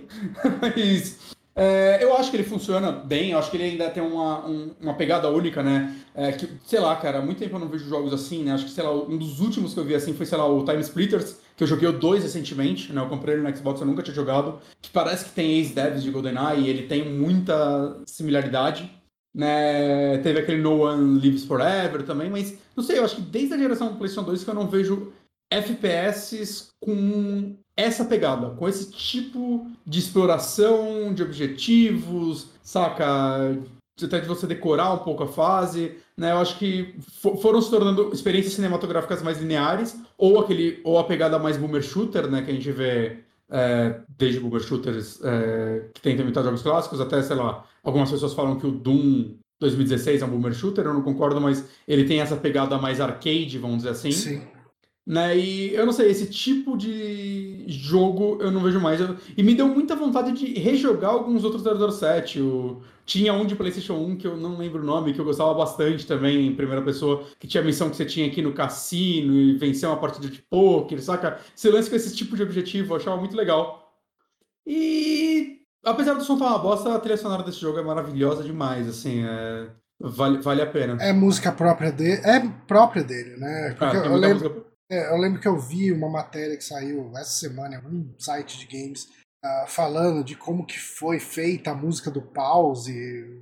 Cara, tem até um vídeo que eu revi no Twitter esses dias, eu já tinha visto. De um cara, tipo aqueles vídeos dos caras vendo o cara chegando assim, fingindo ser o, o produtor chegando pro músico e falando: Pô, então, é só um jogo licenciado para Nintendo 64, a gente precisa de uma música pra, pra tela de pausa, mas não, não, não, precisa pirar muito, não, saca? É só um joguinho licenciado, faz um negócio simples aí. Aí o cara fala: O que você acha? Ele aperta o botão e começa a música de pausa. A música de pausa desse jogo é tipo: Caralho, mano, como assim, mano? Você, você se dedicou tanto pra uma música de pausa que toca. que ninguém escuta inteira, porque você aperta pausa só pra ver os objetivos e escolher algum item, saca? Então, é, porra, é muito louco. Mas, mas puta que pariu, Microsoft, vocês não se dedicaram a fazer um online nessa porra pro, pra previsão de Xbox, isso daí me deixa tão puto, sabe? Cara, eles podiam, assim, eu entendo todo o fator da nostalgia e tal, mas eles podiam fazer, tipo, um Halo Anniversary pra ele, né? Podiam. É, é o que tava sendo feito no 360, né? E, eu não sei se tem alguma coisa da Nintendo de tipo, ó, a gente libera, mas vai ter que ser a mesma versão. Mas mesmo assim, a do, Nintendo, a do Switch tem, tem online. É não que assim, é, assim, daí tem essa limitação aí contratual, né? Mas eu, uh, eu não tive eu não tive Nintendo 64, né? Então eu não tenho nostalgia com, com GoldenEye. E, e esse gráfico para mim, é, quando você pega estilo de gráfico antigo, eu acho que ele para funcionar você precisa ter a nostalgia. Sabe? Eu, eu acho que um, sei lá, um moleque novo hoje para jogar um jogo em pixel art, tem que ser uma pixel art muito diferente para não parecer só um jogo velho que não, não fala com ele. Né? E eu acho que o gráfico do Nintendo 64, principalmente, nunca foi um estilo visual que me agradou. Sim. Porque eu consigo é. ver diferença no estilo de boneco do, do Nintendo 64 versus os estilos de boneco do PlayStation 1. Então, eu, eu acho que o do 64 me agrada mais, no geral. Eu, eu entendo que uhum. agrade, uh, mas é, eu acho que por causa do fator nostalgia, o estilo visual uh, uhum. do, do Play 1 fala mais comigo. É, não, não, tem isso também. É que assim, eu, por exemplo, né, eu nunca joguei muitos FPS antigos daquela pegada 2D, eu não jogava muito Doom e tudo mais. Uhum. Né? Eu, e eu meio que adquiri esse gosto nos últimos anos. Né? Eu hoje abro um jogo tipo Blood, eu acho aquele jogo lindo, assim, lindo. Saca, o próprio Doom eu acho um jogo muito bonito. O Wolfenstein, é, o Wolfenstein, por exemplo, eu já acho que é um pouco mais arcaico, né? um pouco mais difícil, né? os primeiros Wolfenstein, tô querendo dizer. Mas eu, eu não sei, eu acho que dá para se adquirir o gosto também, saca? Dá para você. E, e, assim, eu acho que tem o fator game, eu acho que é um jogo com level design interessante. Ah. Saca? Pra, na minha opinião, claro. Mas eu, eu gosto desse tipo de level design, né? Que envolve uma exploração, envolve você descobrir os objetivos para cumprir eles, saca? Isso é algo que me agrada, assim, é, é mais do que só atirar e ir pra frente, por mais que não tenha nada de errado em só atirar e ir pra frente, como eu falo, eu amo o Shooter. Uhum. Né? Então acho que tem esse paralelo. Mas eu acho que ele também tem um paralelo de tipo para quem gosta de 007, ele é quase um Power Fantasy de 007, saca? No sentido tipo, cara, ele tem uma quantidade absurda de armas. Por mais que ele seja o jogo do GoldenEye, ele tem no final as fases secretas lá, a Aztec e a Temple, né? Que pegam coisas de outros filmes, ele pega... Olha esse bug gráfico aí que você vê através do cenário é. que eu disse antes. É, saca? Tipo... A arma, tipo, a laser... Cara, o multiplayer do jogo, principalmente quando ele virava todas as armas, ele tem um... Cara, ele tem uma quantidade absurda de armas esse jogo. Muito, muito grande. Armas de vários filmes, gadgets, saca? E, pô, eu, eu, sinto um pouco de falta disso. Um jogo que tem, cara, a gente tem 30 armas aqui, que não é, não é 30 metralhadoras, é 30 armas bizarras, saca? É, uhum. É, a, a, mina que você joga ela e depois você explode apertando o seu relógio, é, o relógio laser, é a arma laser, é a metralhadora, sei lá o que lá. É, é, é tudo bizarro, saca? Eu, eu sinto saudade. Tipo, o Perfect Dark dá um passo além nisso né? Porque ele tem armas originais alienígenas que recarregam de formas estranhas. Mas é, é aquele primeiro passo, saca? Eu acho que eu, eu sinto saudades disso, de, dessa criatividade em, em armas. Ok. Mas, mas só, só, só emendando aqui rapidinho, mas em paralelo a esse jogo, eu voltei minha maratona 007 de filmes, que eu comecei há alguns anos, aí eu parei porque não dava muito espaço para ver filme em casa, e aí quando eu via filme eu acabava vendo com a Ana e ela não se importa com 007. E eu, eu, tô, eu tô acabando a saga Sean Connery, que tá, tá me deixando feliz, porque eu tô. Eu, eu, vi pouquíssimo filme com o Roger Moore e eu nunca vi os do Timothy Dalton, então eu tô ansioso para chegar neles. Uhum. Acho que do Roger Moore eu só vi o Foguete. Lá o. Uh, esqueci o nome, Foguete alguma coisa. Tem que ele vai pro espaço. E eu vi quando criança, então não lembro. Mas é. E eu vi o, finalmente o In Her Majesty's Secret Service, que é o com George Lazenby, Lazenby, que é o cara que só fez esse filme que, cara. Que, que parada bizarra o lance desse ator, que é tipo o primeiro filme que ele fez na carreira dele. Ele, ele foi escolhido para ser um James Bond, assim, assim que começou. Ele fazia comercial de chocolate, ele era um modelo Justo. australiano e os caras escolheram ele, assim. E eu comecei a pesquisar assim, cara, como chegaram a ele? Eu comecei a ver vários atores que eles foram atrás, saca? Que eles tentaram. É... Não sei se foi nessa hora ou se foi antes do Roger Moore, mas até o Anthony Hopkins foi chamado pro papel ah, na época. Teria sido interessante. O maluco do Janela Indiscreta, lá, o Peter. Ah, esqueci o nome dele. O ator do Janela Indiscreta, ele foi chamado para ser James Bond também. O que ia ser interessante, eu gosto muito daquele ator. É, ele manda bem naquele filme.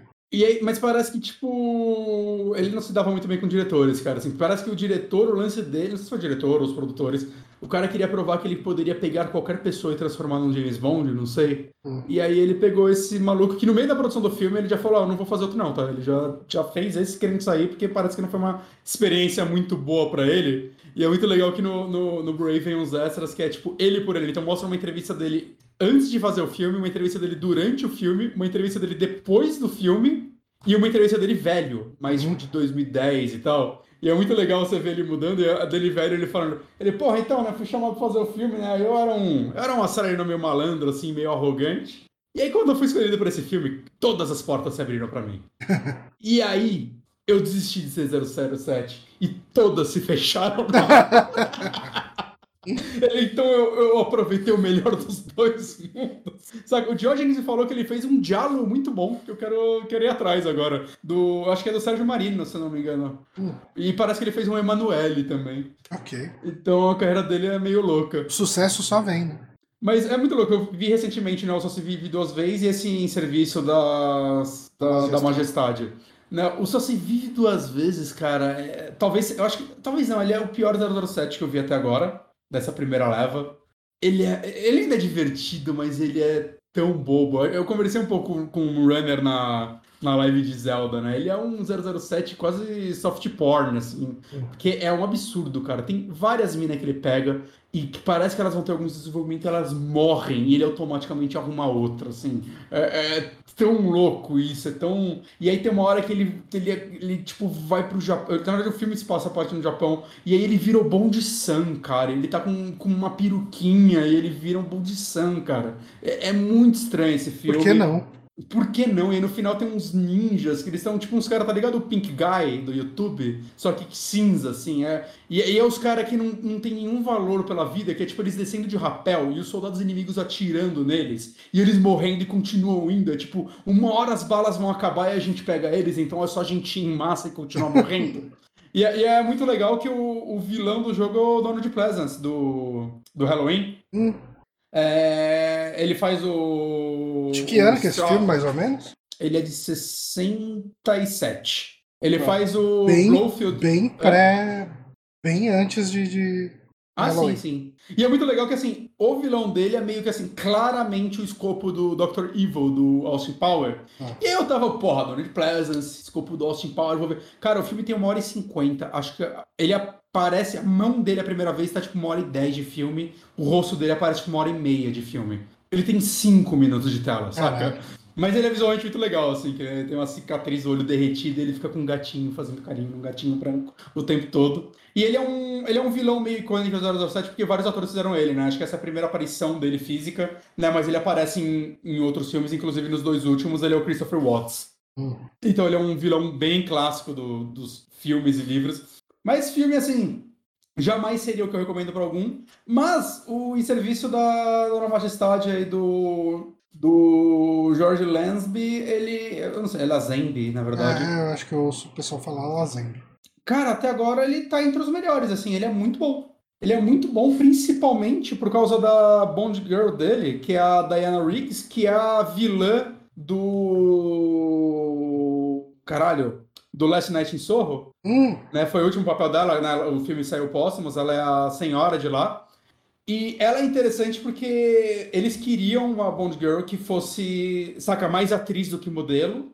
porque eles queriam uma, uma Bond Girl mais complexa. E, cara, assim, apesar dele, dele sair com outras mulheres do filme, né? Porque tem que ter isso, principalmente nessa época dos do 007, ela é uma personagem mais forte, assim, ela não cede a ele, ela tira ele. O pai dela é um, um duque, um duque, alguma coisa assim, que, que quer que ela case com James Bond. É meio que a meta da vida do cara, assim tá, ele tá com casamento casado, e ela não topa e tal, mas, e cara, é uma personagem muito legal, assim, é, é tipo, fico feliz que hoje em dia acho que a, a, as Bond Girls viraram co-protagonistas e elas são personagens mais legais nos últimos filmes, né, principalmente com, com Daniel Radcliffe, né, Radcliffe, não, caralho, Daniel Craig, mas ela acho que foi a primeira, assim, a ter um, um papel forte. Um desenvolvimento assim, um de personagem. É, um desenvolvimento de personagem. E tem, tipo, vou dar spoiler, né? E tem todo o lance de no final eles casarem e ela morrer. Né, ela ser baleada pelos vilões remanescentes e tal. Que é uma cena bem forte, bem diferente, é um jeito bem diferente de acabar filmes da franquia.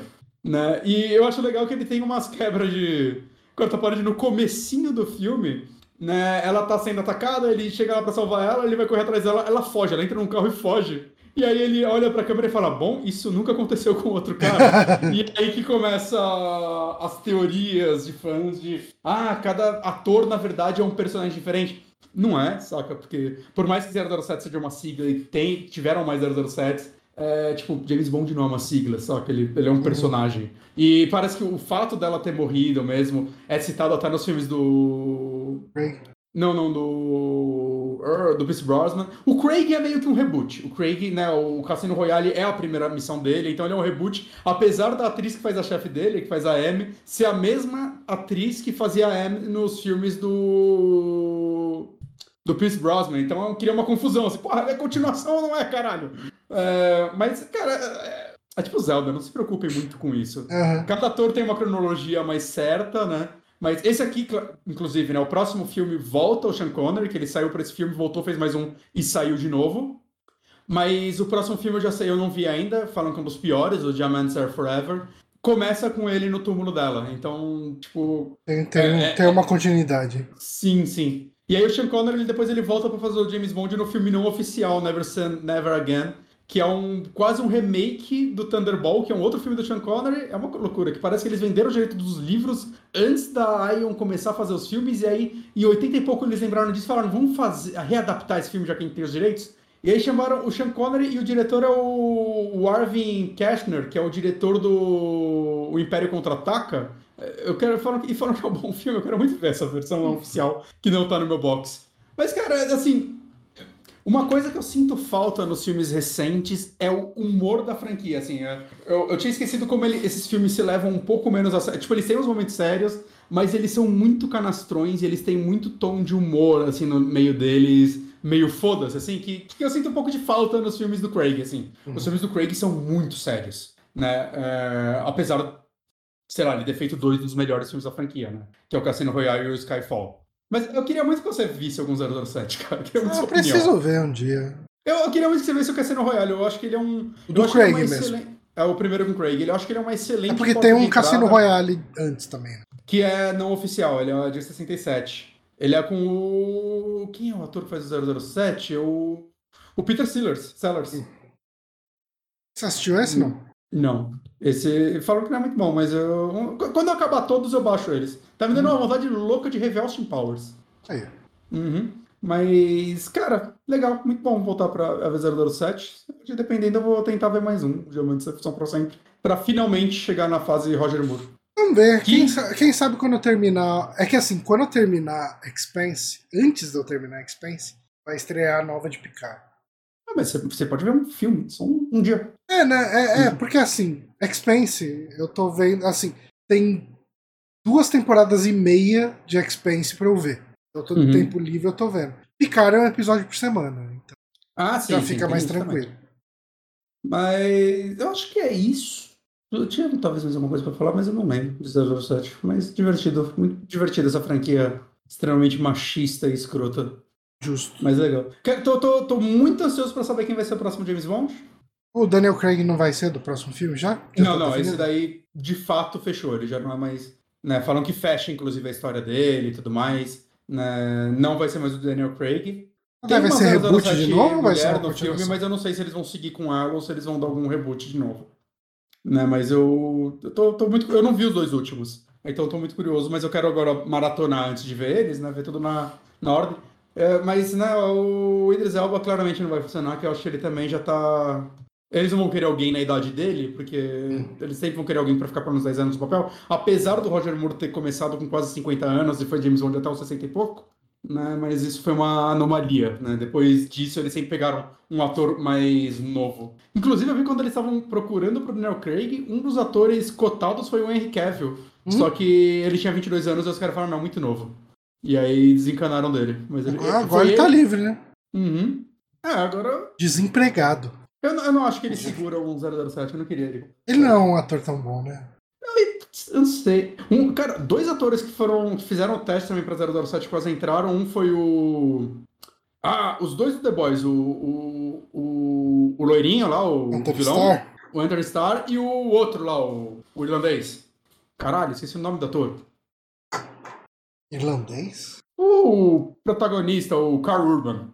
Ah, tá, tá, tá. tá, O okay. de 007 ia ser uma parada, né, mano? Ia ser. Ele tem uma, ele tem uma cara É porque assim, é porque tem uma questão que a gente tem na cabeça muito recente o Carl Urban Billy Butt, né? Billy Butt. É. E daí, se você lembra dele fazendo o Dr. McCoy nos filmes de Star Trek, é outra é. pessoa. Né? Ah, mas eu só consigo imaginar ele, tipo, 007 Billy Butt, que ele ia chegar e quebrar os caras na porrada. Sim. Ia ser legal, ia ser legal. Mas eu acho que ele E ele é, ele é australiano, né? Ele é australiano? Eu acho que é. Eu, não sei porque eu pensei que ele era irlandês. Mas eu... eu acho que ele entrou na cota de atores australianos de Senhor dos Anéis. Hum. Mas eu tenho, eu tenho um certo medo deles pegarem um, um moleque muito moleque, assim. Eu queria. Tem que ser um senhor, né? Não um senhor, mas alguém de uns 30 anos, saca? Com uma, uma cara, assim. Pode ser um moleque de de cabelinho no ombro, saca? Tem que ser, uhum. tem que ser que esses caras. Eles são. Assim, eu não vou falar que eles são bonitos, que somente o Chris Brosnan é bem bonito. Mas uhum. ele, eles são galãs ingleses estranhos. Eu acho que isso tem que ser o 007. É importante. Por isso que o Idris Elba é ser perfeito. Aliás, né, a gente fala mas ele é inglês. inglês, é inglês e tal, é. mas a gente fala inglês, mas aí coisa lá, o Sean Connery é escocês. Mas o 007, o personagem é escocês. Ah, escocês? Tá. Uhum. Justo. Apesar dele trabalhar na Inglaterra, o personagem é escocês. Mas, porra, Idris Elba, você podia topar. Ia ser tão perfeito. Eu acho que ele toparia, o problema é convidarem. Né, ele já falou que ele, que ele não quer isso pra vida dele, que ele encheu muito saco dele e que ele não tá mais na fase da carreira de, de tancar gente falando merda dele. É, eu acho que ele tá completamente na razão. É, e ele, né, mas, porra, o cara é inglês, o cara é bonitão, charmoso, é alto, é forte. Porra, ele é o James Bond perfeito. É. É isso então. É isso. Gosto de. Gosto de. Fiquei uma hora e meia discutindo com. tentando achar o James Bond perfeito com o Diogenes. A gente falhou. Eles vão achar. E todo mundo Ou vai não. poder odiar ele. É tudo bem que o Daniel Craig, quando foi escolhido, os fãs ficaram putos, né? Porque ele é loiro. Sim, olha só. E que reclamaram da, da orelha de abana dele. Os fãs de 007 são muito específicos. Cara, é, quer falar de mais alguma coisa ou a gente encerra aqui o podcast com quase uma hora e meia? Eu não fiz mais nada, assim. Fiz nada. Eu posso fazer um review da casa nova do Tomé, mas eu acho que ninguém vai se interessar. É, eu, eu assim, durante eu minhas férias. Berserk, mas eu não tenho muito o que falar também, porque eu acho que eu já falei de Berserk e eu ainda não acabei. É, durante as minhas férias eu assisti Jojo Rabbit. Ah, não, eu tenho que ver esse filme, eu não vi. É, então ele tá no Star Plus, eu assisti por causa disso. É, cara, eu gostei. Eu tava. Assim, eu tive fases com esse filme, né? Hum. Eu. Quando eu vi os primeiros trailers, eu fiquei muito curioso. Também. Eu falei, porra, isso deve ser muito legal. E daí depois, quando ele saiu, eu fiquei meio. Dá uma preguiçinha. É, não sei se eu quero ver o humor do, do Taika Waititi fazendo o Adolf Hitler.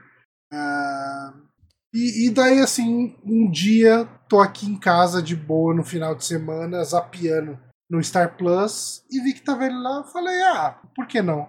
E ele é legalzinho, cara, ele é bacaninha. É, é, ele tem todo esse lance, né? É, que todo mundo sabe, né? É o Jojo Rabbit, é, é, é esse menino da juventude hitlerista. Uhum. E eu acho que ele é muito identificável pra gente hoje por causa do, dos bolsomínios, dos dos patriotários e tal, porque o Jojo Rabbit ele é um pouco isso. É, ele é o menino fã do Adolf Hitler. Uhum. E a Mas é mãe- porque ele é uma criança é uma criança é, que alemã, cresceu nisso. morando na Alemanha. Exato. Eu acho que é um assunto muito interessante de ser tocado. Sim, sim, sim. Mas eu acho que o que, o que salvou, o que salvou não, o que tornou o filme mais interessante pra mim foi isso, essa lavagem cerebral que a gente vê acontecendo com gente. Hoje, no, no- no nosso. que a gente tem mais recente aqui, que é, é, essa lavagem cerebral bolsonarista que com um monte de gente. é, Uhum. ele trata isso, assim, já de um ponto de vista nazista, né? E a mãe desse menino é a, a Scarlett Johansson. Uhum. E, e o menino, ah, obviamente, eu acho que é um, um tipo de arco de personagem completamente esperado, né? Ah, ele vai descobrindo que o nazismo não é tão legal assim. Olha aí. É. Quem É. podia imaginar? É, e, e é meio que isso, é uma história sobre um menino descobrindo empatia ah, por, uma menina, por uma menina judia. Se Uhum. colocar no lugar dela ah, e, e relutar muito contra isso no processo. Uhum. Cara, é, assim, eu acho que é um filme que ele. Não é legal ficar contando muito sobre ele. Uhum. Ah, e, mas o que eu posso falar é, eu tava com muito preconceito pra ver. Eu tinha muito medo do tom que ele ia usar pra falar de, de, de nazismo e de repente virar uma coisa boba ou sem tato demais pra tratar com uma coisa que foi terrível, né, que matou centenas de milhares de pessoas. Uhum. Mas eu acho que ele trata isso muito bem e, e- e teve momentos que eu chorei no filme. Assim. Teve um momento eu chorei no filme e eu acho que ele conseguiu. ele conseguiu ser, tratar uma situação de um jeito bem emotivo, sabe? E, e muito por causa do detalhe, sabe? Tipo, é um detalhe que é frisado muitas vezes no filme. é, um certo close que é feito algumas vezes, e esse close é usado num momento bem triste. Ah, e, e quando ele acontece, você fala, puta merda, não acredito. Caraca. É, é um filme bonito, é um filme gostosinho, assim. ah, e, e você consegue. Você torce pelos personagens. né? Uhum. Eu, eu gostei muito dele. Não vou falar muito mais que isso. Eu não, eu, não, eu não quero me sentir também, mas eu, eu vi dois filmes clássicos esses dias que eu nunca tinha visto. Hum. É, esses dias foi semana passada. Um foi. Cara, eu enrolei esse filme tanto tempo. E eu acho que eu sei porque eu enrolei, porque eu já tinha visto em algum vídeo o final dele. E aí eu falei, quando eu esquecer o final, eu assisto. E finalmente esse dia chegou. Hum. Eu assisti o Leon, o profissional. Ah, nossa, faz muito tempo que eu vi esse filme. Cara, que filme bom, hein? É bonzão, né? Filme bom. Filme bom do, do Luc Besson lá, que descobri que aparentemente é o cara que sabe fazer o Gary Oldman atuar, mano. Porque puta que pariu. Que eu vi esse e vi o quinto elemento dele também há uns dois anos, um ano atrás. Hum. Ah, é dele visto. também? Não sabia. É dele também. E são dois filmes que o Gary Oldman faz vilões incríveis. Uhum. Né? É, mas, cara, gostei pra caralho desse filme. Esse filme. Né? é A. Natalie Portman parece que é o primeiro papel dela, talvez no cinema. Já, é, já criança, puta atriz monstro. criança, né? Assim, ela tá nivelada com Gary Oldman e o John Renault. Já Renault, né? Ela tá, ela tá nivelada com esses dois atores. Assim. John Renault, claramente o melhor papel que eu vi dele, Hum. né, depois de Onimusha 3. Mas, cara, saí muito feliz. Assim, Foi um filme que, tipo, foi um dia que eu trabalhei, cara, umas 11 horas seguidas. Eu tava muito cansado, muito morto. E aí eu sentei, eu, eu tava vendo um filme de terror de espantalho, né, num box que eu comprei. E eu lembro que eu virei pra... E eu gosto desse filme de terror, gosta de espantalho? Mas eu virei pra gente e falei, olha, hoje eu quero ver um filme genuinamente bom. Aí eu abri a Netflix e comecei a, a dar aquela bisoiada, assim, Uhum. em filmes estão lista há muito tempo. Aí chegou nesse, eu falei, porra, esse tem cara de ser genuinamente bom. Aí a Ana falou, é bom pra caralho. Aí eu coloquei ele. E foi a melhor parte do meu dia. Valeu muito a pena. Não, ele é muito bom esse filme. E o outro que eu vi, outro clássico que eu vi que eu nunca tinha visto foi o Fuga de Alcatraz, do, com Clint Eastwood. Puta, esse filme é muito foda. É muito foda. E depois de ver ele, eu falei, uau, um sonho de liberdade não foi processado por pouco aí, né? Tem muita coisa igual. Beleza, ah, mas é um livro, tá, mas o livro copiou esse filme. Claramente, o livro copiou esse filme. Eu li o livro, gente, então não vem me encher o saco. É, e amo Sonhos de Liberdade. Tá? Filmaço. É, um dos melhores filmes do Tim... Não, o Tim, é o Tim Robbins. O Tim Robbins. Ah, Vou acreditar em você. é o Tim Robbins, do Jacob Slater. Leather. É, mas, caralho, cara, gostei bastante, assim. é, eu, eu vi poucos filmes do Clint Eastwood que não fossem de ação direto, saca? Uhum. Então. Porra. Alô? Alô? Eu tô te ouvindo. Alô? Eu tô te ouvindo. Alô? Alô? Alô? Peraí, gente. Quem tiver Agora assistindo aqui. Ah, tá. Não, eu tava te ouvindo o tempo inteiro. Você não me ouve, né? É que eu dei um soco no fio do microfone e agora tá, tá estalando aqui no meu ouvido. Mas você tá me ouvindo? Agora eu tô, não posso mexer minha mão porque eu tô segurando o fio. Tá. Então, não, só falando que eu, eu vi pouco filme do Clint Eastwood que não fosse mais de ação. Então, é legal ver ele, assim, com, com outros níveis de atuação e tal. Uhum. É muito Né? bom esse filme. Uhum. É... Faz Estranho. muito tempo que eu vi, assim, mais de 10 anos, precisava rever. Ah, não, mas. Ah, até é legal, assim. eu Acho que é um- me parece um bom filme pra rever depois de muito tempo. Mas assim, cara, você falou Jacob's Ladder, esse é um filme que a gente precisa fa- muito fazer um rádio sete peles dele. Ele não é, ele não é bem terror, Olha, cortou na hora. Eu tirei a mão do fone. Eu só vi fazer um Hot Set Peles e eu não vi do quê. ah, do Jacob's Ladder. Ah, não, esse, esse filme é fácil, cara. É, Ele, ele, é ele um- não é bem terror, mas ele tem terror ali no meio. Ele é influência de muita coisa de terror, então vale. É, eu, cara, eu acho que esse é um filme. Vamos, vamos botar ele na lista pra esse ano. assim. Vamos, vamos, vamos. Top. Filmaço. Aliás, acho que pra gente já encerrar o podcast, lembrar a galera que na quinta que vem o podcast do Rádio Sete Pérez vai ser sobre Megan. Megan. Tá aí nos cinemas. Um filme que aconteceu. Tudo que a gente tem pra dizer por enquanto. É, nenhum de nós dois assistimos até agora. Uhum. A gente não tem convidado, né? O- Será que o, o Renner vai assistir, vai baixar? Vai... Ah, a gente perguntou pra ele. Tá bom. Seria bom ter um convidado pra esse filme.